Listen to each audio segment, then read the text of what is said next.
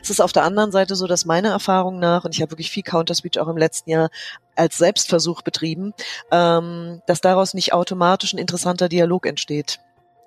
Also das heißt, dass für einen konstruktiven Dialog, den wir uns ja wünschen, für das, was du sagst, Markus, ein Vorantreiben von der Visionsbildung auszuhandeln, ähm, was gibt's eigentlich für Perspektiven, ähm, wie können wir zusammenkommen, auch wenn wir nicht einer Meinung sind. Ich glaube, dass dafür noch was anderes braucht und dass wir möglicherweise darauf zu wenig fokussieren, um aus der digitalen Welt wirklich einen Ort zu machen, wo man gerne ist und wo man denkt, boah, ich bin überhaupt nicht deiner Meinung, aber interessant.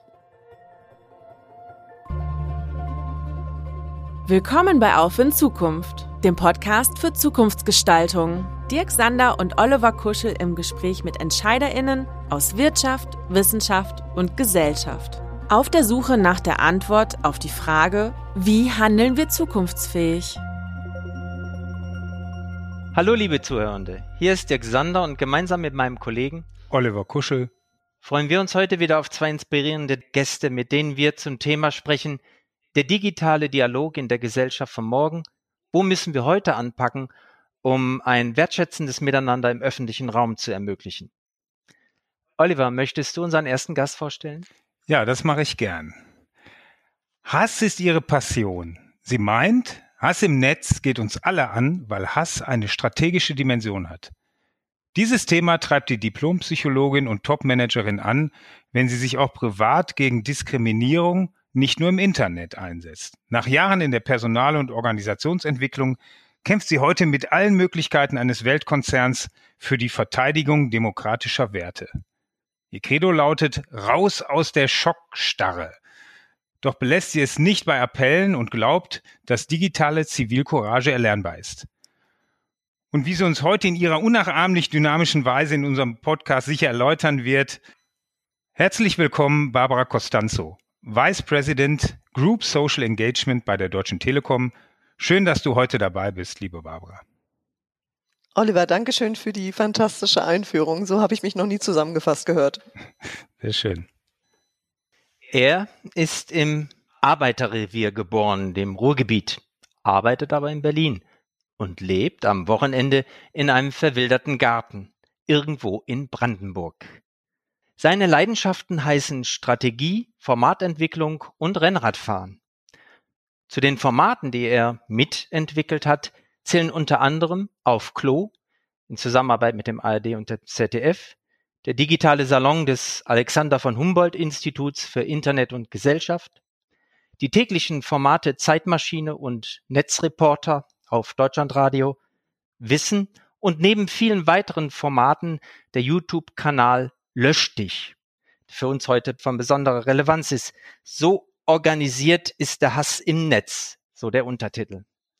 Er sagt, Heter, Trolle sind Schreihälse, die aufgrund ihrer Lautstärke Ansagen machen und fragt, wie kriegen wir Räume organisiert, wo Menschen nicht mehr so bestimmend sind?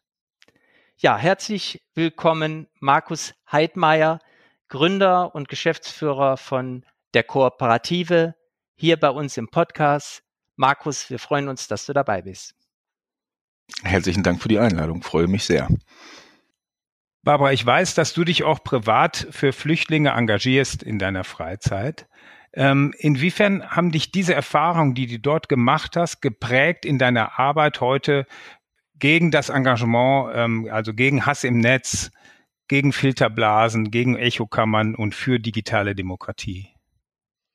Das ist ja immer nicht so ganz einfach zu sagen, wie hat einen eine Sache geprägt, weil man ja nie nur einer einzigen Sache ausgesetzt ist. Also ich würde mal sagen, dass die in Anführungsstrichen Überraschung, die mich ähm, überfallen hat und befallen hat ähm, mit der Silvesternacht, ähm, damals 15 auf 16, wo ja das Klima sehr stark umgeschlagen hat. Ich habe zu dem Zeitpunkt am Flughafen Köln-Bonn gearbeitet, wo jede Nacht ungefähr 800, 900 Menschen angekommen sind, direkt von der Balkanroute und bisher ähm, oder bis zu diesem Zeitpunkt ja eine große Willkommenskultur herrschte und dann plötzlich die Sache umgeschwappt ist und sehr viel Hass, sehr viele Vorurteile ähm, auch direkt uns gegenüber als Helfer ähm, entgegengeschwappt ist ich glaube, das war für mich so dieser Punkt, wo ich verstanden habe, erstens mal, wie leicht das geht und ähm, wie die digitale Welt, welche Geschwindigkeit sie aufnimmt, um ein gesamtes Klima in der Gesellschaft zu wandeln.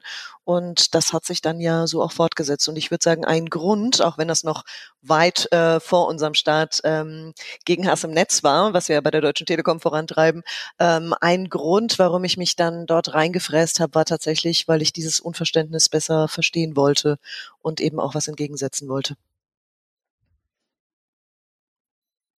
Markus, für dich liegt, so hattest es mal formuliert, dein geliebter Garten deutlich näher am Paradies als das Netz.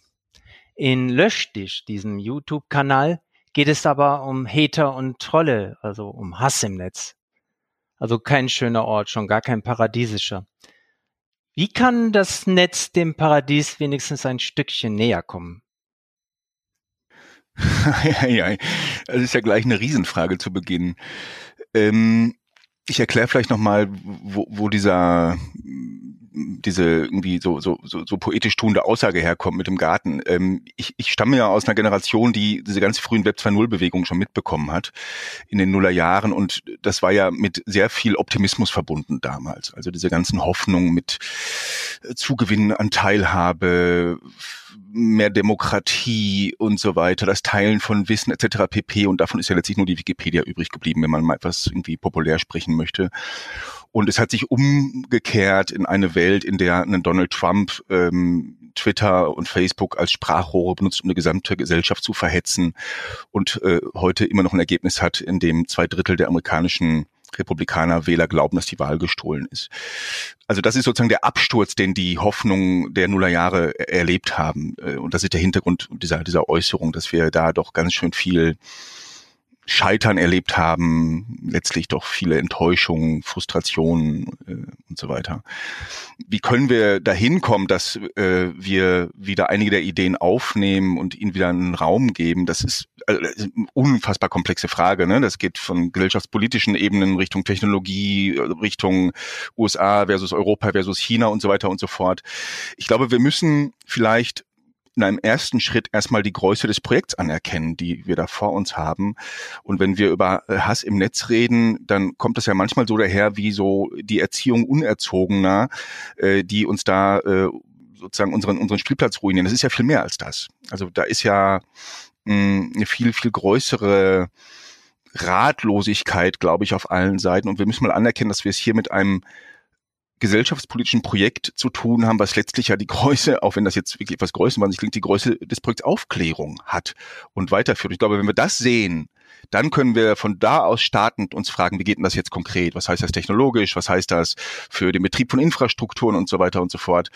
Ähm, das soll gar nicht die Aktivitäten schmälern, die es an vielen, vielen Stellen gibt, die ich wichtig finde, die auch in diesem Löschstich-Kanal sich ja artikuliert haben. Der versucht da sozusagen rechte äh, Hetzer zu kompromittieren. Aber ich glaube, es geht weit darüber hinaus, wenn wir nach den Gründen fragen und wenn wir vor allen Dingen wissen wollen, wie kann es denn besser, besser gehen in Zukunft. Und da ist ja ganz schön, dass wir die Barbara als Vertreterin der Deutschen Telekom mit dabei haben, am Aktienmarkt notiert, also auch in privater Hand. Und, und die Telekom hat sich auch zum Ziel gesetzt, dagegen anzukämpfen. Also nicht nur die öffentlich-rechtlichen Medien, ähm, die du ja auch gerne äh, besprichst, Markus. Ähm, auch die Telekom hat sich das zum Ziel gesetzt. Und Barbara, du bist ja auch dafür verantwortlich. Habt, welche Strategie verfolgt ihr und welche Formate setzt ihr ein bei der Telekom, um genau auch gegen diese Tendenzen anzukämpfen? Also im Prinzip ist das, was Markus gesagt hat, natürlich auch das Thema, ähm, das einen äh, schier überwältigt, wenn man sich mit dem Thema Hass im Netz äh, beschäftigt. Denn man stellt ja fest, dass es eben nicht nur eine einzige Maßnahme gibt. Ähm, das wäre ja schön, ne? Weil man hübsch was programmieren könnte oder sowas mit KI, die würde dann den Hass rausfiltern. Äh, das ist natürlich klar, dass das eine Illusion ist. Ähm, und im Prinzip ist es ja ein Puzzle. Und die Frage, die man sich stellen muss als Wirtschaftsunternehmen ist, welchen Puzzlestein oder welche Puzzlesteine kann ich dazu beitragen, um in der Gesellschaft was zu verändern? Und ähm, was wir tun, ist, dass wir auf der einen Seite Dinge, die sich schon bewährt haben, also zum Beispiel Initiativen, die wir haben, wie Teach Today, die sich an Pädagogen richtet, mit den Themen rund um Hass im Netz zu befüllen, also digitale Zivilcourage oder unser aktuelles Thema Gaming, wo der Spaß aufhört, also um an Gruppen heranzutreten, die wiederum einen großen Multiplikatoreneffekt haben und die selber auch eine eigene Haltung entwickeln müssen, sage ich mal. Ne? Weil die Frage ist ja nicht nur, äh, woher kommt Material, um zum Beispiel mit Tausenden von Schülern ein Thema zu besprechen, sondern auch, welche Haltung habe ich selbst als Pädagogin oder Elternteil oder, oder wie auch immer. Ähm, der andere Teil, der, glaube ich, uns als Deutsche Telekom ähm, gut steht in dieser Verbindung als Telekommunikationsunternehmen und nicht als Betreiber von Social-Media-Plattformen beispielsweise, ist die Frage, wie können wir unsere Reichweite nutzen, um Menschen zu erreichen, auch multiple zu erreichen und damit deutlich zu machen, das ist ein gesellschaftlich relevantes Thema, das kann man nicht wegdrücken, das kann man auch nicht wegquatschen und das kann man auch nicht kleinsprechen. Das ist jetzt zum Beispiel beim Thema Gaming sogar noch stärker als bei der Frage von Zivilcourage, weil man bei Hass im Game häufig aus der Gaming-Szene selber hört, ähm, ja, stellt euch nicht so an, das passiert halt im Eifer des Gefechts, ne? dass man sich gegenseitig eine Bitch oder ein Schwuli nennt oder sowas in der Richtung. Das ist ja alles nicht so gemeint und ähm, ich glaube, dass unabhängig davon, wie was gemeint ist, es trotz alledem dazu führt, dass sich Grenzen in der Sprache ähm, verschieben und damit eben auch Haltung prägen und zwar ganz egal auf welcher Plattform und durch welches Gesetz geregelt sie sind. Ähm, das sind so zwei Ansatzpunkte. Wir haben viele ähm, Workshops gemacht, was ich glaube, was fantastisch ist, dass wir bei allen Großveranstaltungen, die die Deutsche Telekom macht, ob das die IFA war, die ja in 2019 noch stattgefunden hat, ähm, oder andere Großveranstaltungen, wo dann eben auch eine Medienreichweite da ist, dass wir das Thema mit platziert haben und es dadurch auch dazu gekommen ist, dass es ein Teil der Konzernstrategie geworden ist. Also das heißt, wir haben das Thema gegen Hass im Netz oder für ein Netz ohne Hass, ähm, gegen Fake News und ähnliche Dinge bei uns in der Konzernstrategie verankert. Und das hat natürlich auch eine Reichweite auf die eigenen Mitarbeiter. Mir ist aber bewusst, dass es 25 andere Punkte noch gibt, auf die wir noch nicht geschaut haben oder die uns auch als Wirtschaftsunternehmen, wie gesagt, nicht so gut stehen. Markus, du hattest ihn selbst ähm, auf meine Frage hin, wie kann das Netz dem Paradies wieder etwas näher kommen, gesagt, es müsste eigentlich im Grunde genommen wieder anschließen an den Optimismus, an Teilhabe und Demokratisierung, was damals im Web 2.0 ähm, ja das Ziel war und die Hoffnung. Und du hast gesagt, dass es eigentlich heute eines ein gesellschaftspolitisches Projekt der Aufklärung bedarf. Jetzt zeigt Barbara mit äh, den Mitteln und Möglichkeiten eines Weltkonzerns wie ein äh, Telekommunikationsunternehmen Aufklärungsarbeit leisten kann im Rahmen der digitalen Bildung und mit entsprechender Reichweite. Aber wie kann das eigentlich äh, auf Seiten der Politik Politik und der Politiker äh, möglich sein. Wenn es ein gesellschaftspolitisches Projekt ist, dann haben sie ja natürlich auch damit zu tun. Und äh, wo wir ja eigentlich bisher Politiker eher als digitale Analphabeten kennengelernt haben und äh, erstmal jetzt das Netz entdeckt haben. Mm, mit den digitalen Analphabeten bin ich eigentlich nicht so ganz einverstanden. Ich glaube, ähm, auch wenn ich nicht der Ansicht bin, dass äh, die US-amerikanischen Realitäten immer nur sozusagen äh, uns fünf Jahre voraus sind. Ich glaube nicht, dass das so linear läuft. Trotzdem können wir vieles von den USA lernen und Donald Trump hat bewiesen, dass er alles andere als ein digitaler Analphabet ist. Und auch ähm, die Strömungen, die Donald Trump nach oben gebracht haben, zeigen, dass sie die Werkzeuge des Netzes äh, brillant beherrschen, wenn auch vielleicht nicht in dem Sinne, den ich äh, befürworten würde. Ähm, ich glaube, in Europa ist die Lage da tatsächlich etwas anders. Ähm, es ist vielleicht noch nicht ganz verstanden, welche Bedeutung dieser digitale Raum hat. Wir sprechen ja dann irgendwie, dann fallen so Vokabeln wie Neuland und äh, äh, äh, Digitalisierung muss endlich mal nachgeholt werden, jetzt auch im Zuge der Corona-Krise und so. Das sind alles, glaube ich, immer noch nicht die Größenordnung, in denen wir das denken müssen. Wir sprechen eigentlich von der Infrastruktur der offenen Gesellschaft. Also die offene Gesellschaft in diesem Popper-Sinne als die Gesellschaft, wo tatsächlich der Wettbewerb der Ideen herrscht, wo sich alle am Markt der Ideen äußern können, wo es irgendwie eine Art von Öffentlichkeit gibt. Und diese Öffentlichkeit hat sich ja wirklich ziemlich brutal transformiert. Das fängt ja bei Habermas schon an und hat sich ja heute nochmal irgendwie heftigst ähm, verändert. Und ich glaube, wenn wir nicht sehen, dass wir diesen Raum als öffentlichen Raum organisieren müssen und ihn nicht Konzernen überlassen können, die ihn letztlich besitzen, dann werden wir ein Problem bekommen. Also hm, ich würde sagen, es wirft die Frage, es ist die Frage aufgeworfen, ähm, wer verantwortet eigentlich diesen Raum? Und ich würde gerne auch mal Barbara gleich fragen, was es heißt, wenn solche Absichten Teil einer Konzernstrategie werden, wenn denn vielleicht die Konzernstrategie doch vielleicht in Wahrheit auf vollkommen legitimer Weise meines Erachtens auf, auf einen Profit setzt. Warum denn dann eigentlich die Aktivität gegen Hate Speech äh, Teil der Konzernstrategie wird? Aber dafür, dazu vielleicht gleich. Worauf ich hinaus will, ist, glaube ich, die Frage, die gestellt werden muss, ob es nicht Infrastrukturen gibt, die zu kritisch sind, als dass man sie Konzernen überlässt. Und wenn wir genau hinschauen, sehen wir heute eigentlich einen Machtkampf zwischen den USA und China, die diesen digitalen Raum aufgeteilt haben. Und wir haben nicht mal mehr im neoliberalen Sinne Märkte, sondern wir haben Konzerne, die Märkte besitzen. Apple besitzt den App Store und alle, die im App Store aktiv sind, müssen 30 Prozent Abgaben leisten. Facebook besitzt Kommunikationsplattformen, das sind letztlich Märkte. Google besitzt den Werbemarkt. Und ich glaube, wenn wir die Fragen nicht stellen und da nicht sozusagen im Sinne von Regulierung, Kartellfragen etc. aufwerfen, dann wird es sehr, sehr schwierig. Und da sehe ich in Europa ein Wachwerden, aber es könnte sicherlich noch viel elanvoller sein. Und Europa muss sich schon die Frage stellen, was kann es hier eigentlich leisten, um in diesem Wettbewerb zu bestehen zwischen den USA und China. Das ist sehr groß, das weiß ich, und das ist sehr weit weg von der konkreten kleinen Maßnahme, aber ich glaube, das ist der Kontext, in dem wir das zumindest einmal reflektieren müssen, um dann vielleicht konkreter zu werden. Ja, Barbara, willst, willst du direkt auf, ähm, auf Markus antworten? Ja, das kann ich machen. Also ich habe gerade überlegt, wo ich, wo ich anfange, weil ähm, sich da tatsächlich in den letzten, ich würde mal sagen, 20 Jahren auch eine ganze Menge geändert hat. Also während dem, also ich bin 25 Jahre bei der Deutschen Telekom und ähm, als ich gekommen bin, war das tatsächlich so, dass die Zielsetzung war, das beste Netz zu bauen. Das ist auch heute noch, aber längst nicht mehr nur. Und ich kann mich auch an Zeiten erinnern, wo das so war, dass wenn man ähm, Dinge machen wollte, zum Beispiel an Schulen, also auch wenn ich den Job damals noch nicht hatte, sondern eher auf interne Projekte geschaut habe in der Personalentwicklung und ähnlichen Sachen, ähm, dass es eher so war, dass es hieß, mh, hm, ja, nee, da ist Magenta drauf, ihr wollt ja nur verkaufen. Ich glaube, dass dann massiven Wandel gegeben hat, und zwar in mehrerlei Hinsicht. Zum einen, was die Erwartung ähm, in der Gesellschaft angeht. Ähm, da gibt es ja auch eine Studie zu aus dem letzten Jahr, die sagt, Menschen erwarten, dass sich große Unternehmen auch benehmen wie Teile der Gesellschaft und sich auch äußern, ähm, wenn nicht parteipolitisch, dann zumindest gesellschaftspolitisch und ihren Teil auch beitragen. Ich glaube, dass ähm, wir das an verschiedenen Stellen gemacht haben. Ich mache eine Schleife zu dem Thema Flüchtlinge, was ja mein Eingangsstatement war. Ähm, die Deutsche Telekom hat zum Beispiel das größte Flüchtlingsprojekt geleitet ähm, in Deutschland zum Thema Arbeitsmarktintegration.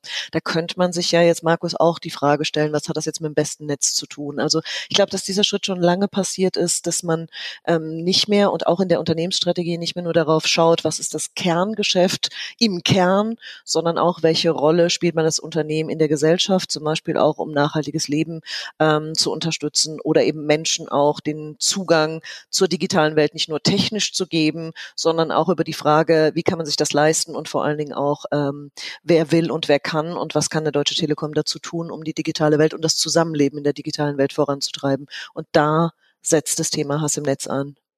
Weil, Barbara, ähm, Barbara eine, eine Frage dazu. Ja. Ich, ich will das ja überhaupt nicht in Abrede stellen. Das ist Nö, ja alles ko so ko komplett klar. Ich frage mich nur, was euer Motiv ist. Und das frage ich ohne Hintergrund. Das ist keine rhetorische Frage, sondern was treibt euch da eigentlich an? Warum tut ihr das? Ähm, das beantwortet sich nicht über den Punkt, meinst du? Also ich glaube tatsächlich, dass es äh, immer eine Mischung ist. Wenn ein Unternehmen so große Schritte tut, raus aus dem Kerngeschäft, ist es immer eine Mischung aus eigenem Antrieb, also so zu sehen, wo kann ich noch ein, äh, wo kann ich als Unternehmen einen Fußabdruck hinterlassen und Stakeholder-Anforderungen. Und dazwischen bewegt sich das meiner Meinung nach ganz oft und das hat auch immer was damit zu tun, ähm, selbstverständlich immer damit was zu tun, wie sich auch eine Führung, also ähm, zum Beispiel auch ein Vorstand positioniert. Wir haben ja mit Tim Höttges jemand, der bei fast jeder Veranstaltung, und zwar egal, ob das eine Hauptversammlung ist oder eine Marketingveranstaltung, sich für dieses Thema auch positioniert und sagt, wir wollen, dass Menschen sich wohlfühlen können. Und das bedeutet auch, dass wir uns einsetzen müssen für die Dinge, die nicht gut laufen, also auch die Schattenseiten zu betrachten. Ich glaube, auch das ist ein großer Unterschied zu früher. Also wenn du mich gefragt hättest vor ein paar Jahren, ähm, wenn man sich gegen Hass im Netz positioniert, heißt das nicht auch, dass man Kunden verliert, nämlich die, die gerne hassen wollen? Dann wäre diese Antwort vor ein paar Jahren noch anders ausgegangen, weil die Angst davor größer war. Und heute es eher so ist, dass man sagt, wir wollen in der Gesellschaft für etwas stehen, und deshalb riskieren wir auch, in der Regel ist es ja dann gar kein Risiko, aber deshalb riskieren wir auch etwas, was wir nicht vollständig überblicken können, zum Beispiel, dass wir ähm, auch Teile verlieren. Komplett nachvollziehbar. Worauf ich glaube ich hinaus will, ist, dass ich immer wieder den Eindruck gewinne, dass so hatte ich es jetzt bei dir auch teilweise gewonnen, den Eindruck, dass, dass so ein Altruismus vorgeschützt wird, so wir haben eine Verantwortung als, als Unternehmen. Das ist alles richtig.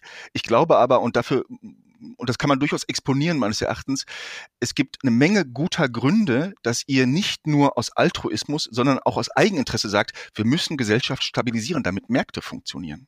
Ja, hattest du den Eindruck, dass ich Altruismus meine? Ich glaube, da habe ich mich nicht gut ausgedrückt, weil Altruismus wäre für mich sowas, was vollkommen abgekoppelt ist vom, vom äh, Wirtschaftsleben. Ich glaube, dass man das nur tun kann, wenn man dann auch tatsächlich außerhalb der Organisation was positioniert. Das kann möglicherweise sein, dass man, also wir haben ja eine Stiftung, die aber einen anderen Schwerpunkt hat mit MINT-Bildung, aber dass man das wirklich trennt vom Geschäft und das auch deutlich macht oder eben nur Organisationen außerhalb äh, der eigenen Organisation unterstützt. Das tun wir natürlich nicht. Ne? Also da hast du definitiv recht Recht. Also rein altruistisch, also was dieses Wort auch bedeutet, würde ich sagen, kann meine Tätigkeit gar nicht sein, weil ich eingebunden bin ähm, und sogar noch näher herangerückt bin an die anderen Bereiche, die natürlich auch was mit Außenwirkung des Unternehmens zu tun haben. Ich glaube, dass es wichtig ist, eine Kombination herzustellen. Und die Frage ist, ist es glaubwürdig oder ist es tatsächlich eine Werbekampagne? Genau, genau. Und, und, genau, und das ist, glaube ich, der Punkt. Und ich glaube, es wird noch glaubwürdiger, wenn klar ist, dass es auch ein eigenes Interesse daran gibt, Gesellschaften zu stabilisieren. Denn das, was wir gesehen haben in den USA, ich will jetzt nicht ständig auf die USA USA verweisen, aber es ist halt so plakativ, der Sturm da auf das Kapitol. Das zeigt ja, dass Gesellschaften wirklich in Gefahr geraten, dass wirklich mhm. Schieflagen entstehen können, die letztlich auch Märkte gefährden. Und Märkte sind ja nichts Bösartiges. Märkte haben natürlich in so einem linksliberalen Milieu immer so eine Konnotierung von, ach ja, das ist neoliberal, das meine ich gar nicht, sondern ich meine, das gehört zur funktionierenden Gesellschaft dazu, zur offenen dazu. Und es ist ein absolutes legitimes Interesse von Unternehmen zu sagen, wir wollen uns darum kümmern, dass diese Gesellschaft funktioniert. Und ich will deswegen beharre ich auf diesen Punkt, weil es zeigt, wie groß das Problem ist. Es ist eben nicht sozusagen ein bisschen Make-up, was wir hier machen, mhm. ein bisschen Reparaturen am Rande, sondern es ist konstituierend für den Erhalt der offenen Gesellschaft. Deswegen wünsche ich mir eigentlich, dass viel mehr Unternehmen diese Rolle, so wie ihr sie anscheinend wahrnehmt, wahrnehmen und sagen, nee, Leute, das ist eine substanzielle Gefahr. Das müssen wir ernst nehmen. Aber da stimme ich dir, ja, da stimme ich dir total zu. Und ich glaube, was das die große Herausforderung für große Unternehmen ist, ist ähm, etwas zu finden, was zu einem passt und gleichzeitig diese Zielsetzung verfolgt, die du sagst. Ne? Also was ist das? Ist ja nicht für jedes Unternehmen das Gleiche. Und ähm, wir haben ja auch einige Beispiele am Markt, wo Unternehmen gute Sachen äh, probiert haben und damit kläglich in die Lächerlichkeit äh, geschoben worden sind, weil sie einfach aufs falsche Pferd gesetzt haben.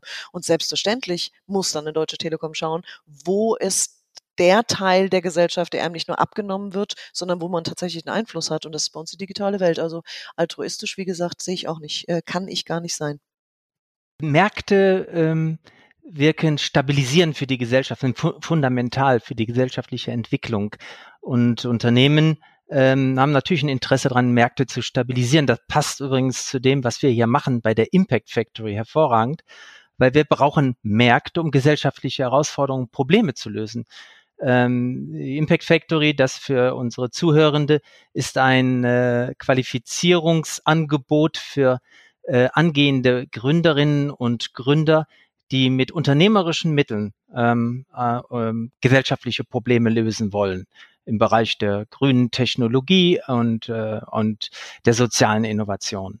Und ähm, ich kann aus eigener ähm, Erfahrung hier ähm, was vielleicht dazu beitragen. Ich war in einem ähm, ähm, eingeladen zu einem Stakeholder-Dialog der Deutschen Telekom, wo äh, Pressure Groups eingeladen wurden, wo aber auch ähm, Journalisten äh, eingeladen wurden, wie zum Beispiel von Korrektiv und auch NGOs und eben wir von Antropia und der Impact Factory um eben genau auf die Frage zu antworten. Die Deutsche Telekom ist ein Infrastrukturdienstleister fürs Internet, aber wir fühlen äh, uns darüber hinaus verantwortlich auch dafür, dass man diese Infrastruktur auch entsprechend bedienen kann. Ähm, und das tut er ja. Ähm, und das ist eigentlich genau deine Aufgabe, Barbara, ähm, diese digitale Bildung ne, voranzutreiben. Kannst du vielleicht mal Beispiele nennen, wie er das konkret macht? Ähm, Warum ich nachdenke über das Thema digitale Bildung, ist ja, dass Bildung so eher handfester ist und Haltung sogar noch diffuser, nennen wir es mal so. Ähm, meine Aufgabe ist tatsächlich nicht digitale Bildung, ähm, sondern zu überlegen, wie kann man eine Haltung prägen und gleichzeitig ähm, aber Möglichkeiten schaffen, die auch in Aktion umzusetzen. Also ich mache mal ein Beispiel. Wenn es darum geht, ähm, zu überlegen, wie kann man von der digitalen Welt profitieren, dann stellt sich die Frage, okay, wie genau, was genau kann ich denn dann beitragen, auch als Einzelperson, wenn zum Beispiel Hass und ähm, unsachliche Kommentare ähm, auftauchen im Netz? Ne? Weil das ja nicht nicht nur eine theoretische Diskussion sein soll, sondern tatsächlich auch in die Richtung geht zu sagen, okay, was kann jeder Einzelne tun? Was ist meine Rolle?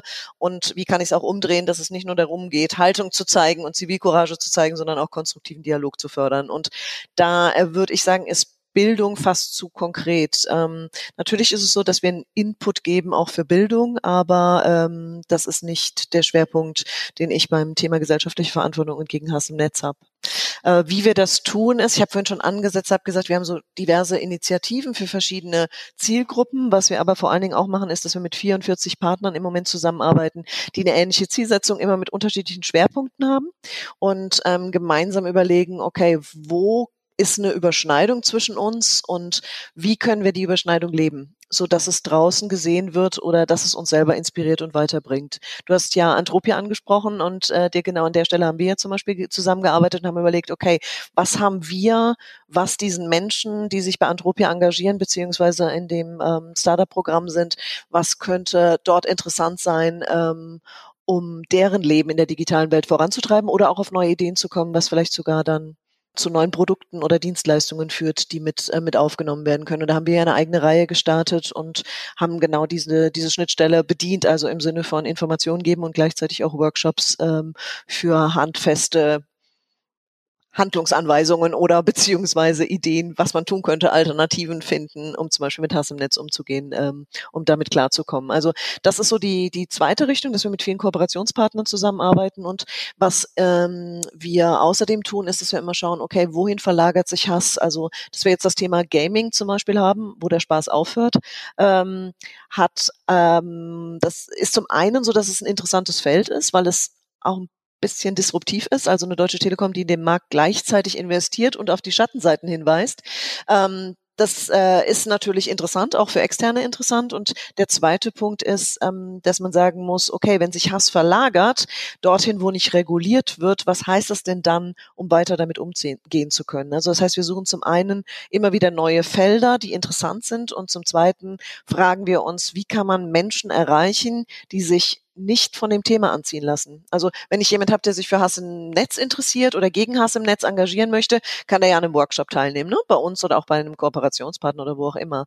Wenn ich aber Menschen habe, die zu Zielgruppen gehören, die da nicht anspringen, dann stellt sich ja die Frage, wie kann ich die trotzdem erreichen? Und da mache ich mal ein Beispiel aus ähm, einen von, von diversen, die wir gerade ähm, ausprobieren. Wir nehmen gerade einen Digital Crime Podcast auf ähm, zum Thema Hass im Netz. Das heißt, wir lassen Protagonisten sprechen, die Opfer von Hass geworden sind und andere darauf referieren, zum Beispiel die Schwerpunktstaatsanwaltschaft in Göttingen oder auch den Cyberpsychologen ähm, Dr. Rüdiger und versuchen über diesen Weg die Zielgruppe, die ja zugegebenermaßen riesig ist, von Podcast-Hörern oder auch von Crime-Podcast-Hörern ähm, für das Thema zu interessieren und ähm, dazu aber einen Input zu geben. Ne? Also da fließt kein Blut, sondern da wird auf der einen Seite ähm, sensibilisiert und auf der anderen Seite eben auch ein bisschen disruptiv darüber diskutiert, wie könnte denn da eine Lösung aussehen oder wie eben auch gerade nicht, weil sie letztendlich möglicherweise immer bei dir endet und dem, was du tust. Ich finde ja, Barbara, wenn ich dir so zuhöre, das, das eine, was ich sehr spannend finde, das ist ja auch eine etablierte Strategie, ist eben so der Versuch der gesellschaftlichen Imprägnierung, möglichst viele erreichen, für das Thema sensibilisieren, resilient machen, eben auch schon so die Aufmerksamkeit auf diese kleinen äh, Normabweichungen richten, die im Sprachgebrauch, so Stichwort Gaming, Live-Chat und so weiter stattfindet.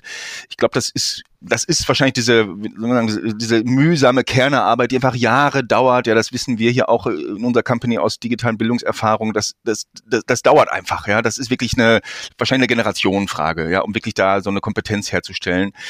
Die, die andere Frage, die ich finde, die immer etwas zu kurz kommt in dieser ganzen äh, digitaler Hass, Hass im Netzdebatte ist, wo kommt der eigentlich her? Und warum ist der eigentlich da? Was, was soll das eigentlich? Also ähm, das ist ja nicht so ein pures Naturphänomen, ja, was so wie ein Tsunami einfach nur so losbricht, weil irgendeine Wetterkonstellation da ist, sondern das muss ja Gründe haben. Und ich glaube, so richtig trauen wir uns nicht dahin zu schauen. Was ist deine Annahme? Ja, also Markus, ich weiß nicht, ähm, ob da, ob ich dir da vollständig folge, weil ich finde, das ist auch so, dass es äh, sehr multiple bedingt ist. Also ich habe zum Beispiel, ich weiß nicht, ob du die kennst, die Steven Spielberg-Reihe ähm, Warum wir hassen aus vier oder fünf Teilen, hat mit der digitalen Welt genau null zu tun, sondern betrachtet das Thema Hass evolutionsbiologisch beispielsweise. Also ähm, da wird teilweise geguckt, ob es bei Affenarten Hass gibt, bei Menschenaffen und ähm, ob die abhängig sind davon, äh, wo sie leben und wo sie der Fluss trennt und so weiter. Das ist super interessant, weil ähm, ich glaube, dass ein Teil schon in uns steckt, so leid mir das tut. Ähm, ich glaube, dass ähm, dann bestimmte Rahmenbedingungen dazu beitragen, dass der deutlicher wird. Das ist sicherlich umso mehr Druck, umso mehr Probleme in der Gesellschaft sind. Deshalb sehen wir ja auch, dass in Corona-Zeiten bestimmte Phänomene deutlich äh, stärker werden und dass die digitale Welt natürlich was hervorbringt, was jetzt die analoge schon auch eher begrenzt hatte, nämlich dieses Thema eine Bühne geben und eine unglaubliche Reichweite. Und ähm, ich glaube auch, dass man nicht unterschätzen darf, dass es auch eine Menge Trolle gibt. Ähm, es gibt den strategischen Hass, es gibt aber auch eine ganze Menge, tatsächlich einfach mal so vor sich hin pöbeln ähm, und die leider auch viel Zeit haben. Also mit anderen Worten, ich glaube nicht, dass man das einfach beantworten kann. Selbst wenn man sich traut hinzuschauen, was du ja gerade in deiner Aussage ein bisschen in Frage stellst, ist ähm, auch da genauso wie bei der Frage, was kann man tun, auch die Frage, was ist der Grund? Es gibt wahrscheinlich eine Riesenliste von Gründen und von Rahmenbedingungen, die das dann pushen oder nicht. Ich weiß nicht, wie siehst du das? man muss immer vorsichtig sein, wenn man Fragen stellt, dann kommen sie als Bumerang zurück. Ähm, ja, ich, das, das ist natürlich unendlich viel Forschung und so weiter gibt zum Thema, hast du keine Frage. Ich, ich wollte, glaube ich, darauf hinweisen, dass mir in diesem Diskurs, zumindest also nach Augenschein und an der Oberfläche, oft dieser Aspekt fehlt.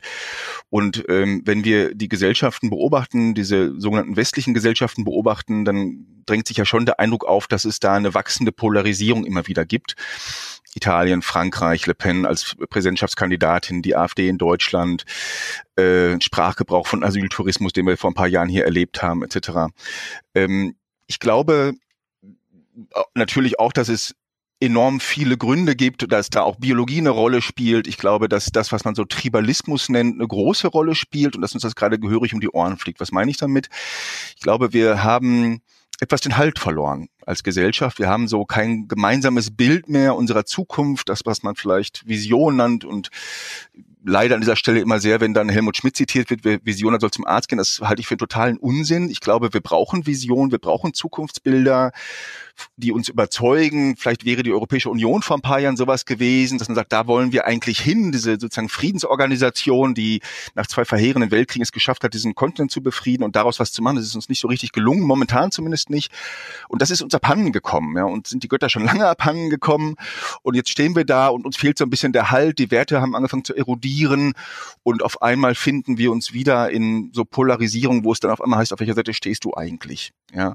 Und ich glaube, das ist das, was ich mit Tribalismus Nationalismus meine. Und das, das scheint mir ein Problem zu sein, dass dieses Wir, was sind wir eigentlich, dass das ist quasi die Rückseite der Medaille. Vorne ist dieser laute Hass, aber hinten ist die Frage, was ist denn dieses Wir, für das wir alle bereit sind, Verantwortung zu übernehmen? So, was ist der Bürger, die Bürgerin in dieser, in diesem 21. Jahrhundert? Und vielleicht ist das auch die Frage, die wir stellen müssen, um nicht nur Hass einzudämmen und zu imprägnieren, sondern auch sozusagen eine positive Erzählung zu schaffen, an die wir möglichst breit anknüpfen können in der Gesellschaft. Und da glaube ich, ist zumindest eine große Baustelle. Also ich denke, manchmal, manchmal ist es sogar ähm, auf einer praktischeren Ebene. Ich habe zum Beispiel festgestellt in ähm, den vielen Diskussionen, Panel-Diskussionen und auch Workshops, dass so dieses Thema, das, das Netz ist ein, ähm, ist ein rechtsfreier Raum, dass ähm, das auf der einen Seite stimmt, also Gesetze sind zu einer Zeit gemacht, wo es diese Art von Kommunikation nicht gegeben hat, wo es vielleicht einen Radiosender oder fünf Radiosender und ähm, ein bisschen Print gab, ähm, wenn du zum Beispiel das Grundgesetz anschaust und dass viele Dinge jetzt zwar nachgezogen werden, aber schon auch deutlich langsam waren. Was will ich damit sagen? Also ich glaube nicht, dass Menschen sich davon abschrecken lassen, Hass zu kommunizieren oder Straftaten zu begehen, nur dadurch, dass es Gesetze gibt. Aber es gibt eben auf jeden Fall einen Rahmen. Also zusätzlich zu dem, was du sagst, was ist eigentlich das Bild von uns, was ist die Vision, die jeder Einzelne von uns hat und ähm, wozu wir da gehören, glaube ich, gibt es auch ein paar Rahmenbedingungen, die unbedingt nachgezogen werden müssen und dann auch Strafverfolgung. Und ich glaube, dass da im Moment ganz viel passiert. Also das, was ich erlebe, ist ähm, auch mit dem mit den Landeskriminalämtern, mit denen wir in Kontakt sind oder den Schwerpunktstaatsanwaltschaften, dass die sagen, wir kriegen noch gar nicht viele Anzeigen. Und wenn du das matcht an dem, wie viele Menschen von Hass betroffen sind, und zwar auch von massivem Hass, ähm, dann muss man sagen, warum nicht? Und der zweite Punkt ist, dass viele Opfer berichten, dass sie zwar gemeldet haben, aber dann nicht mehr viel passiert ist. Also ich wollte mal so ein praktisches Element reinbringen. Und ich glaube, das spielt schon auch eine Rolle ähm, für Hass und Netz zu sagen, wenn Dinge keinen Rahmen haben, dann ufern sie leichter aus, als wenn sie irgendwo eingebunden sind und Menschen auch wissen, dass es so ist. Ähm, ja. Da stimmt ja vollkommen zu. Also das ist ja die pure Verwilderung, was wir da teilweise beobachtet haben. Das sehe ich auch so, dass es besser geworden ist. Aber unsere Erfahrung war beispielsweise, als wir 2018 die Löschdicht-Doku produziert haben, genau das.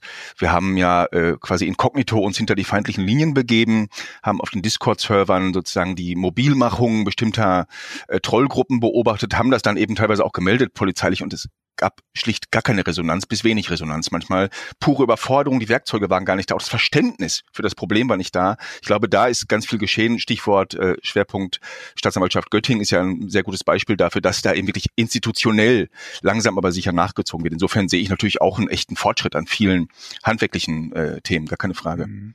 Also ich glaube, dass ähm, ich weiß gar nicht, ob mehr Hass in der Gesellschaft ist, als es früher der Fall war. Ne? Ähm, ich meine, wir haben den Zweiten Weltkrieg noch vor Augen. Da war sicherlich auch eine Menge Hass. Es gibt sicherlich ein anderes Medium jetzt. Ja, das Internet bietet halt äh, eine gewisse Invisibilität. Ja, im Schutz der Masse kann man sich mal anders generieren. Aber die Frage ist, ob es tatsächlich mehr ist oder ob es nicht mehr scheint. Ja, durch ähm, ich glaube, dass das äh, für, für äh, 50 Prozent des Hasses nur ein kleiner Anteil der Internet-User verantwortlich sind. Aber es, es wirkt eigentlich viel mehr. Ja, und es kommt es nicht dann auch viel mehr darauf an, äh, Barbara, also die, das einzudämmen ist wahrscheinlich gar nicht so, so einfach durch, durch technologische äh, Mittel, aber die Gegenrede ist wahrscheinlich, also die Reaktion der breiten Masse der, der Internetnutzer ist wahrscheinlich das, was dem, dem Hass am ehesten den Riegel vorschieben kann oder ihn eingrenzen kann. Wie siehst du das? Also dazu gibt es ja Untersuchungen, die das sagen. Mhm. Ähm, beispielsweise vom ähm, Santa Fe Institute, die, ähm, ich glaube, 200.000 Paare gematcht haben. Ich kann gleich noch was sagen, was wir ausprobiert haben, was aber leider in die Hose gegangen ist. Ähm, und die sagen, dass äh, bei Gegenrede auf jeden Fall äh, der Dialog wieder sachlicher wird. Ein Punkt, der nicht zu vergessen ist beim Thema Hass im Netz ähm, und aus meiner Sicht total wichtig ist, ist, es gibt ja diejenigen, die den Hass verbreiten das können ja sogar ähm, Bots sein. Ähm, auch dazu versucht man ja schon seit langem herauszufinden, welcher Anteil im Netz ähm, für, für welchen Anteil von Hass äh, Bots verantwortlich sind. Und Bots sind ja, wie der Name schon sagt, Robots, also das heißt keine Menschen, sondern äh, Programme, die natürlich von Menschen programmiert sind, aber dann halt reagieren auf Stichworte und dann einfach Dinge in der wahnsinnigen Geschwindigkeit weiter verbreiten können. Ähm, sondern ich glaube, was auch wichtig ist und was immer wieder so ein Element auch ähm, von, von Workshops oder von, von Fortbildungsreihen zum Beispiel auch für äh, Pädagoginnen ist, äh, ist der Punkt an die Mitleser denken. Denn bei denen hat man zum einen, auch beim Counterspeech, wie du gerade ansprichst, äh, natürlich die Möglichkeit anzusetzen, vielleicht haben die sich noch gar keine finale Meinung gebildet. Ähm, zum zweiten ist es auch so, die Gruppe ist auf jeden Fall riesiger. Also auch wenn wir nicht genau sagen können, wie groß ist die Gruppe derjenigen, die Hass verbreiten und die vor allen Dingen auch strategischen Hate Speech verbreiten, dann wissen wir auf jeden Fall, dass die Gruppe derjenigen, die mitlesen, deutlich größer ist.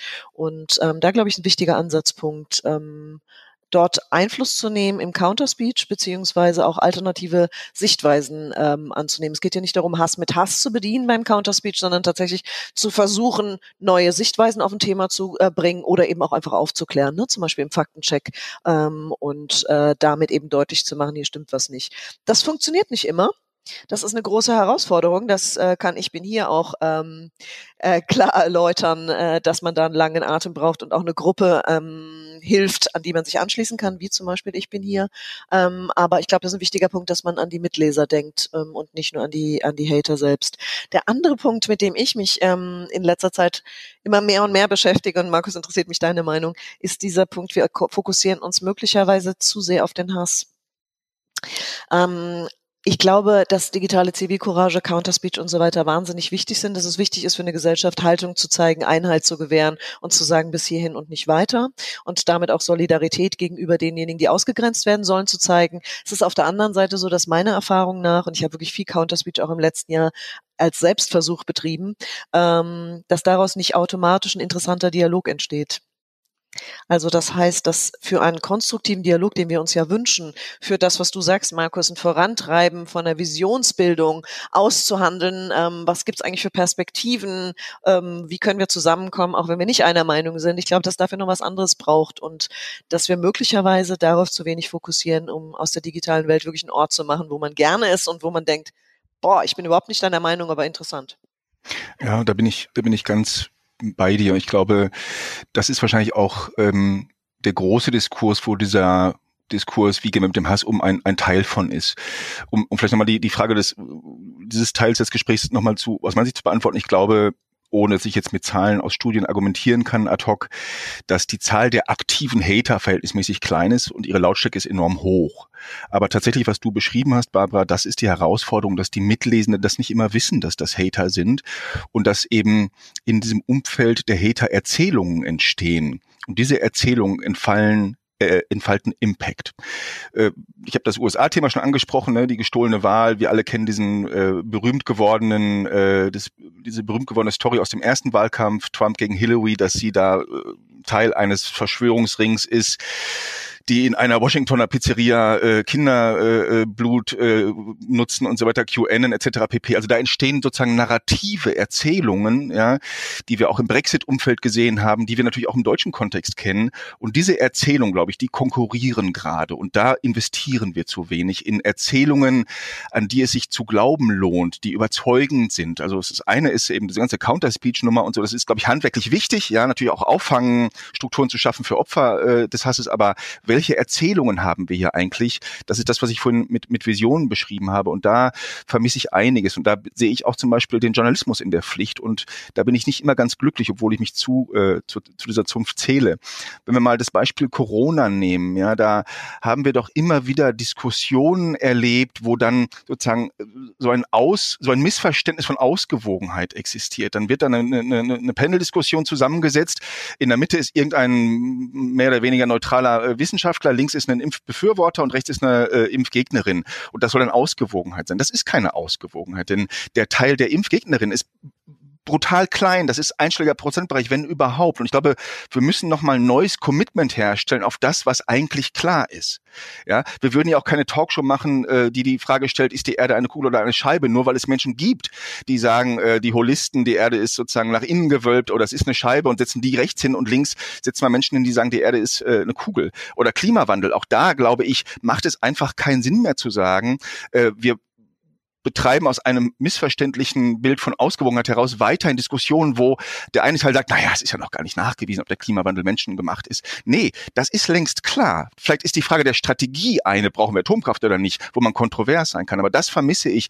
Und da vermisse ich vom Journalismus eben ein ganz anderes Verständnis von Vielfalt und ich vermisse sozusagen ausgehend von den Debatten, die Journalismus anbietet im besten Sinne, vermisse ich sozusagen den, den, den Wettkampf der, der, der positiven Erzählungen, wohin soll die Reise eigentlich gehen, Leute. Ja, und ich glaube, da müsste viel investiert werden. Diskriminieren die Journalisten durch fehlende Diversität, durch Selektion, durch Blindheit? Nee, nee, nee, das will ich damit. Nein, nein, das, dann habe ich mich falsch ausgedrückt. Nein, ich will darauf hinweisen, dass ähm, wir sozusagen, weil die Kontroverse natürlich vielversprechend ist im Sinne des Entertainments, wir immer wieder Diskussionen erleben, wo eine Besetzung des Podiums stattfindet, die aber nicht sozusagen, die zwar das Spektrum der Meinungen abbildet, aber nicht das Wissens, den Wissensstand abbildet und schon gar nicht auch den Zustand in der Gesellschaft abbildet. Ja, was habe ich davon, wenn ich einen Klimagegner gleichberechtigt neben einen, äh, also einen Leugner des Klimawandels gleichberechtigt auf ein Podium setze neben einen Wissenschaftler, der nachweist, wie es 99,9 Prozent aller Wissenschaftler tun, dass der Klimawandel menschengemacht ist. Dann habe ich zwar eine Pluralität hergestellt, wenn ich der Verantwortliche für die Talkshow bin, aber diese Pluralität hat in Wirklichkeit wenig zu tun. Ja, und wir verschwenden unsere Zeit damit, sozusagen diesen Unsinn zu bekämpfen, dass der Klimawandel vielleicht nicht äh, menschengemacht ist, anstatt die Frage kontrovers zu diskutieren, wie sieht denn der Exit aus an der Stelle? Atomkraft, ja, nein, zum Beispiel. Also das ist ein anderer Punkt. Ich glaube, Diskriminierung ist, also Diversität ist nochmal ein anderes Thema im Journalismus. Das ist eine ganz andere Baustelle. Da gibt es natürlich echte Probleme. Aber ich sehe jetzt hier nicht gerade die Diskriminierung von Positionen als unser zentrales Problem, sondern eher ein Missverständnis, was die Abbildung von Meinungsspektren angeht. Ja, was ich ergänzen wollte, ist nochmal so ein Element aus der digitalen Welt. Also ich stimme dir ja absolut zu, dass das eine Problematik ist und dass wir uns immer die Frage stellen müssen, was wir Geschichten erzählen. Ich glaube, was die digitale Welt als Problem mitbringt, ist, dass diese Geschichten häufig gar nicht gelesen werden.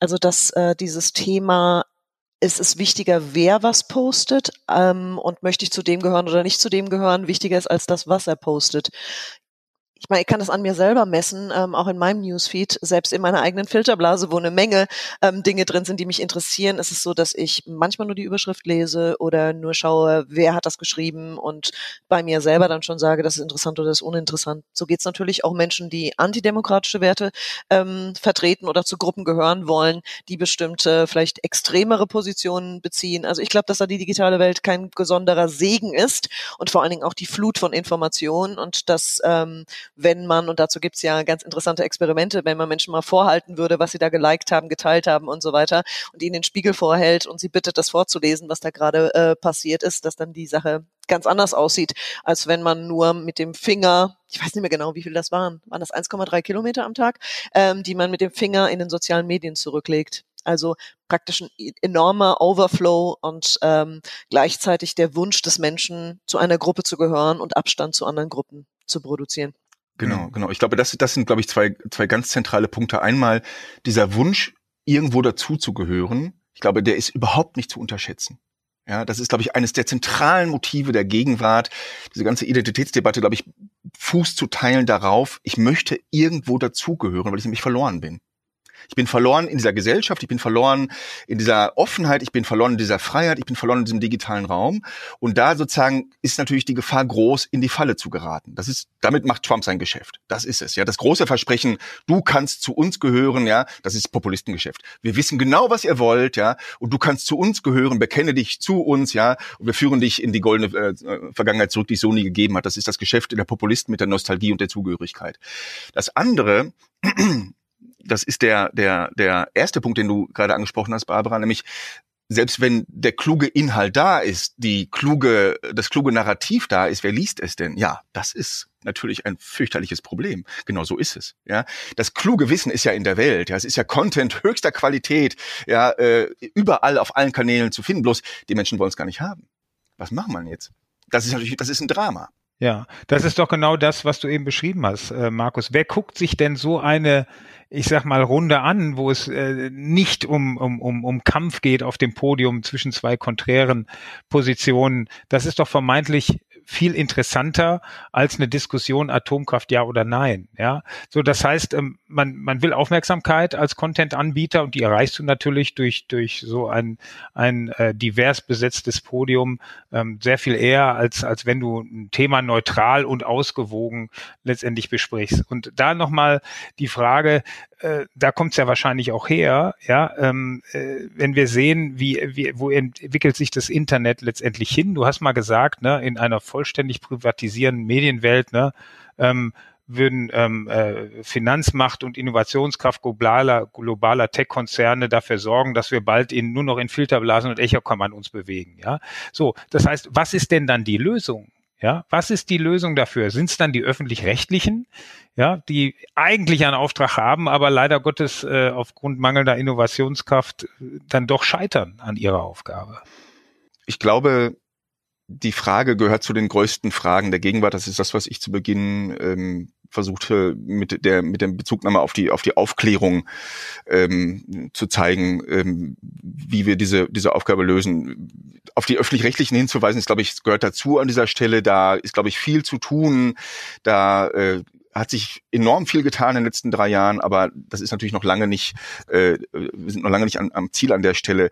Ich glaube, es fängt wirklich an von der, der mit der Bildung in den Kitas und Kindergärten über Schule, Studium etc. pp. Aber ich glaube, ich weiß nicht wie, aber wir brauchen eine Debatte darüber, in welcher Gesellschaft wir eigentlich leben wollen. Das führen wir ja an einzelnen Stellen, aber wir müssen das im großen Stile tun. Und vielleicht ist die Krise, das ist so mein etwas pessimistischer Eindruck, gerade noch nicht fortgeschritten genug. Weder die Klimakrise noch die Krise der Öffentlichkeit und der westlichen Demokratien, als dass wir verstanden haben, dass es gerade ums Ganze geht. Denn es geht ja eben nicht nur um Hass im Netz, sondern es geht darum, um die Frage, in welcher Gesellschaft wollen wir leben. Und das ist so mit das größte Rad, was wir gerade drehen können. Aber ich glaube, das ist das, was nötig ist. Wie das geschieht, wie wir da hinkommen, puh. Ja, vielleicht, wenn man ähm, das mögliche Ziel nicht zu hoch aufhängt. Also du sprachst ja selbst, dann, uns fehlt im Moment ein gemeinsames Bild von unserer Zukunft, diese Vision. Aber vielleicht ist die Zukunft selbst das Bild. Vielleicht ist sie bedroht. Nehmen wir Bewegungen wie Fridays for Future, die eigentlich darauf hinweisen, dass die Zukunft selbst bedroht ist. Ne? Und die Zukunft offen zu halten, das leistet die Demokratie. Also wenn wir es mal umdrehen, und sagen, wir brauchen eigentlich ist die Demokratie die Voraussetzung überhaupt, dass Zukunft in der Zukunft äh, überhaupt möglich bleibt. Nehmen wir an, ne, das müssen ja möglicherweise falsche Entwicklungen können abgewählt werden, wenn das in diese Richtung geht. Ne? Ähm, wenn, wenn wir das mal so denken, dann brauchen wir jetzt den Fokus auf äh, demokratische Regulierungen.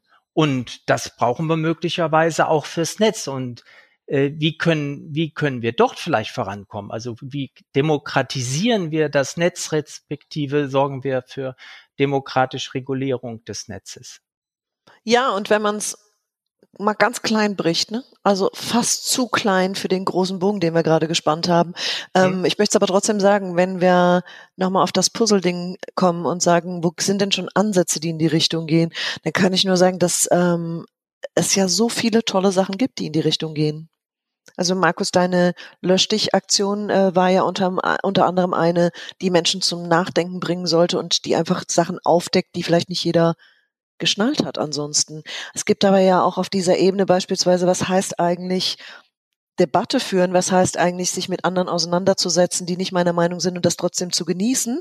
Ähm, Gibt es ja beispielsweise ähm, Diskutier mit mir, was eine Plattform ist, die das über die digitale Welt, also über einen Algorithmus möglich macht. Und ähm, ich weiß nicht, ob ihr da schon mal teilgenommen habt, die sind gerade ähm, sind gerade im Relaunch. Ähm, das ist was, was jeder machen kann, wo er wenig Zeit investiert. Also ich kann mir schon auch vorstellen, dass ein Ansatzpunkt ist, kleine Bausteine von der anderen Seite kommen zu lassen und nicht nur ans große Ganze zu denken. Auch Markus, wenn du gerade gesagt hast, wir denken sowieso zu wenig daran. Ich finde auch, dass zum Beispiel die Reporter for You, wo du als Lehrerin ähm, einen Reporter, Journalisten an eine Schule holen kannst, der dann mit den Kids darüber diskutiert, was ist eigentlich der Unterschied zwischen Werbung, seriösem Journalismus und Fake News. Ähm, da kann ich mir schon vorstellen, dass das Ansätze sind, die dir auch im Gedächtnis bleiben, also die nicht mal eben irgendwo nebenbei in der Kommentarspalte gelesen werden oder dann doch nicht gelesen werden, sondern einfach Erlebnisse schaffen, die einen dann zumindestens bewegen, über was nachzudenken. Ob das funktioniert bei allen, bestimmt nicht. Aber es sind zumindestens Ansätze, und ich habe jetzt nur zwei von vielen, vielen guten Beispielen gesagt, ähm, Ansätze, die den Einzelnen mehr berühren, als wenn man nur darüber schreibt. Da, da stimme ich dir vollkommen zu. Ich glaube, es ist ja auch die Summe der vielen kleinen Dinge, die dann am Ende vielleicht mit der wir, mit deren Hilfe wir die Kurve kriegen. Also ich kann vielleicht auch nochmal so, so ein, zwei Beispiele nennen, wo wir letztlich ganz hands-on versuchen, unseren mikroskopischen äh, Beitrag äh, zu liefern. Das ist letztlich in jedem Format, das wir entwickeln und produzieren, ist ganz tief im Hintergrund ist das die Frage. Also wie können wir diese Zielgruppe wirklich adressieren und wirklich berühren und wirklich erreichen? Ja, und ich glaube, das zum Beispiel, das lernen schon viele Medien gerade, die ja über Jahrzehnte aus einer Luxusposition herausgehandelt haben. Es gibt uns und es gibt uns alternativlos. Die Leute müssen uns eh gucken und lesen und hören und sehen. Und jetzt verstehen sie gerade, nee, sie müssen sich schon ein Bild ihrer Nutzerinnen und Nutzer machen das ganze Arbeiten mit Personas und so, das ist ja schon etwas, was, was, was durchaus ähm, Sinn macht. So, das ist das eine. Das kann ich für viele unserer Formate in Anspruch nehmen. Wir haben gerade eine, eine Schwesterfirma gegründet, ähm, die K-Film Berlin, wo wir sagen, in der Redaktion arbeiten nur Menschen mit Migrationsgeschichte und in dem, was wir produzieren, sind die Protagonistinnen immer Menschen mit Migrationsgeschichte, um zu zeigen, dass es das gibt. Aber wir machen nicht Debatten über, wie erlebst du Rassismus, wie ist das Leben mit Kopflos, sondern wir machen Unterhaltung. Um zu zeigen, es gibt da jenseits dieser zugespitzten Debatten gibt es viel, viel mehr machen da ein Angebot, schaffen da Mikroerzählungen, die positiv sind. Und ein ganz anderes Gleis, äh, in dem wir aktiv sind, in dem ich zumindest aktiv bin, ist die Beyond Platforms Initiative, die wir vor zwei Jahren äh, gestartet haben, da geisterten diese großen Diskussionen herum der europäischen Supermediathek, Wilhelm, damals ARD-Vorsitzender und so weiter.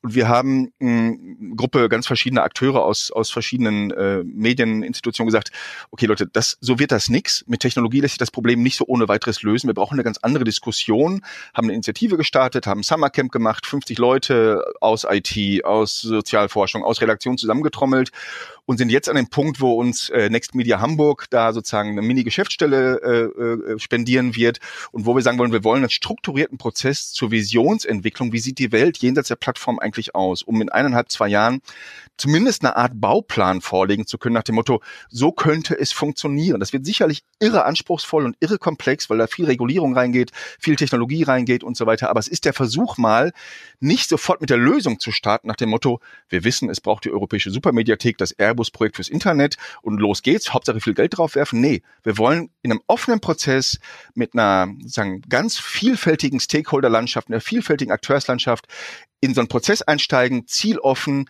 wie sehe denn diese imaginierte Welt jenseits der Plattform damit meinen wir natürlich Facebook und Google und so weiter. Wie sehe die eigentlich aus? Und ich bin sehr gespannt. Ich habe paar Ideen dafür, aber auch noch kein fertiges Zielbild. Das gibt, also es gibt diese Initiativen, es gibt die Möglichkeiten, an verschiedenen kleinen Stellen seinen Beitrag zu leisten. Das sehe ich so. Und das wird die Summe dieser Aktivitäten wird es am Ende sein, die ausschlaggebend sein wird, in welcher Zukunft wir leben und wie offen diese Zukunft ist, von, von dem ihr vorhin gesprochen habt. Klar. Und in Ehrfurcht zu erstarren, das sehe ich auch so. Man sollte, also ich habe jetzt immer so ganz große Dinger hier reingeworfen. Ich wollte nur mal darauf hinweisen, dass wir, glaube ich, schon auch das große Bild uns anschauen müssen. Aber davor zu erstarren, das wäre natürlich nicht klug. Also das, das, das wäre genau der falsche Schluss. Mir kommt da gerade ein Bild, ähm, ähm, diese zu, ähm, jenseits der Plattform, wie sieht das eigentlich aus? Vielleicht müsste man mal auf den Markt von Marrakesch gehen, wo die ganzen Geschichten erzählt werden und dann ähm, ja ihren Weg nehmen, ne? Ganz klassischer, in ganz klassischer Manier. Ja, das war ein, ja, was soll man dazu sagen? Das war ein Inferno an äh, ähm, wirklich hochinteressanten, anregenden ähm, ähm, Impulsen, Fragen und aber auch Antworten, die ihr jetzt hier unseren Zuhörenden gegeben habt in dieser jetzt mittlerweile knapp einen Stunde. Äh, zum Schluss wollen wir ähm, wo wir viel über Zukunft gesprochen haben, euch noch auf zwei kleine Zeitreisen mitnehmen. Und ich, äh, Barbara, würde dich gerne als Erste einladen. Du äh, triffst dein 18-jähriges Alter-Ego. Was würdest du ihr raten, empfehlen für die Zukunft? Gott, das ist so schwierig, weil es in Wirklichkeit so ist, dass man jetzt tausend ähm, ganz, ganz hochtrabende sagen, Sachen sagen möchte, ähm, um die Zukunft zu verändern und so. Ich glaube aber, wenn ich an mein 18-jähriges ähm, Ego denke, dass da es auf jeden Fall gut war, die Zeit total zu genießen. Ähm, erstens, wenn man so die heutige Zeit anschaut, dass man einfach gar nicht weiß, äh, was noch so kommt. Also als ich 18 war, haben wir da nicht drüber nachgedacht, was es bedeutet, ein Jahr keine Party machen zu können und das Leben zu genießen, was ja auch zur Persönlichkeitsentwicklung ähm, gehört, viel zu reisen und so weiter. Ich würde meinem 18-jährigen Ego sagen, dass es ähm, auf jeden Fall früher über gesellschaftspolitische Themen nachdenken sollte, weil ich manchmal so das Gefühl habe, dass ich als Person, ähm, nicht als Unternehmen, dass ich als Person fast zu spät eingestiegen bin, um die großen Räder zu drehen. Und ich glaube, ich hätte Potenzial gehabt, ähm, das früher zu tun. Mhm. Ja, Markus, gucken wir mal in deine Richtung. Bei dir geht's jetzt genau in die andere Richtung. Ähm, du triffst dein 80-jähriges alter Ego. Ja, ich weiß nicht, wie viele Jahre das noch sind, bis 80. Ja, aber es sind noch ein paar. Also mhm. du triffst ihn und was würde er dir raten zum heutigen Zeitpunkt? Und wovon würde er vielleicht berichten? Ich hatte mich schon auf diese Frage an den, äh, was ich meinem 18-jährigen Ich sage, gefreut und natürlich schon Sätze formuliert. Ähm, ich glaube, wenn ich mein, mein 80-jähriges Ich treffe, so Gott will, dass ich überhaupt so alt werde, ähm, das wären noch 30 Jahre von heute aus, dann wird mir, glaube ich, mein 80-jähriges Ich sagen, hm, Junge, komm mal runter, der ganze Stress, schau dir, stell dir die Frage, was ist wirklich wichtig, ja, was, um was geht's dir wirklich, ja, und äh, ich bin ja in so einem Agenturgeschäft letztlich, auch wenn wir diesen Begriff bei uns immer meiden, weil wir uns irgendwie für eine progressive Medienproduktionsfirma halten. Ich habe ja auch schon so Beratungsgeschäft gemacht. Also kurz, was ich sagen will, ist, ich bin jetzt so im Projektbusiness.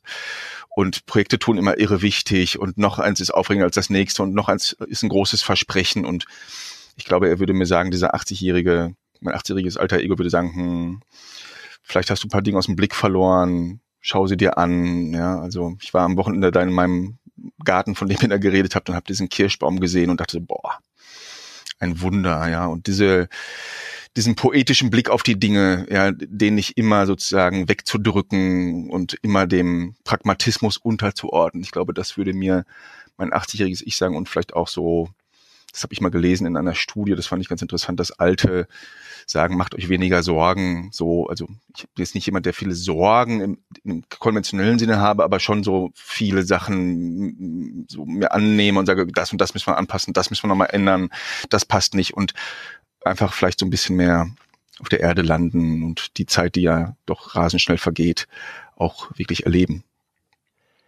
Also bleibt es auch nach einer Stunde Podcast so, der Garten ist dem Paradies näher als dem Netz. Ganz herzlichen Dank in eure Richtung, Markus Heidmeier, Barbara Costanzo, ähm, für diesen wirklich inspirierenden Podcast. Es hat mir ganz viel Freude gemacht, dem Oliver und mir. Wir wünschen euch noch einen schönen Abend und dürft gespannt sein auf die Ausstrahlung. Vielen Dank fürs Zuhören. Wir nehmen wieder spannende Einblicke mit in die Heimat der Zukunftsmacher. Schreiben oder sprechen Sie uns gerne an unter redaktion.aufinzukunft.de. Bis zum nächsten Mal.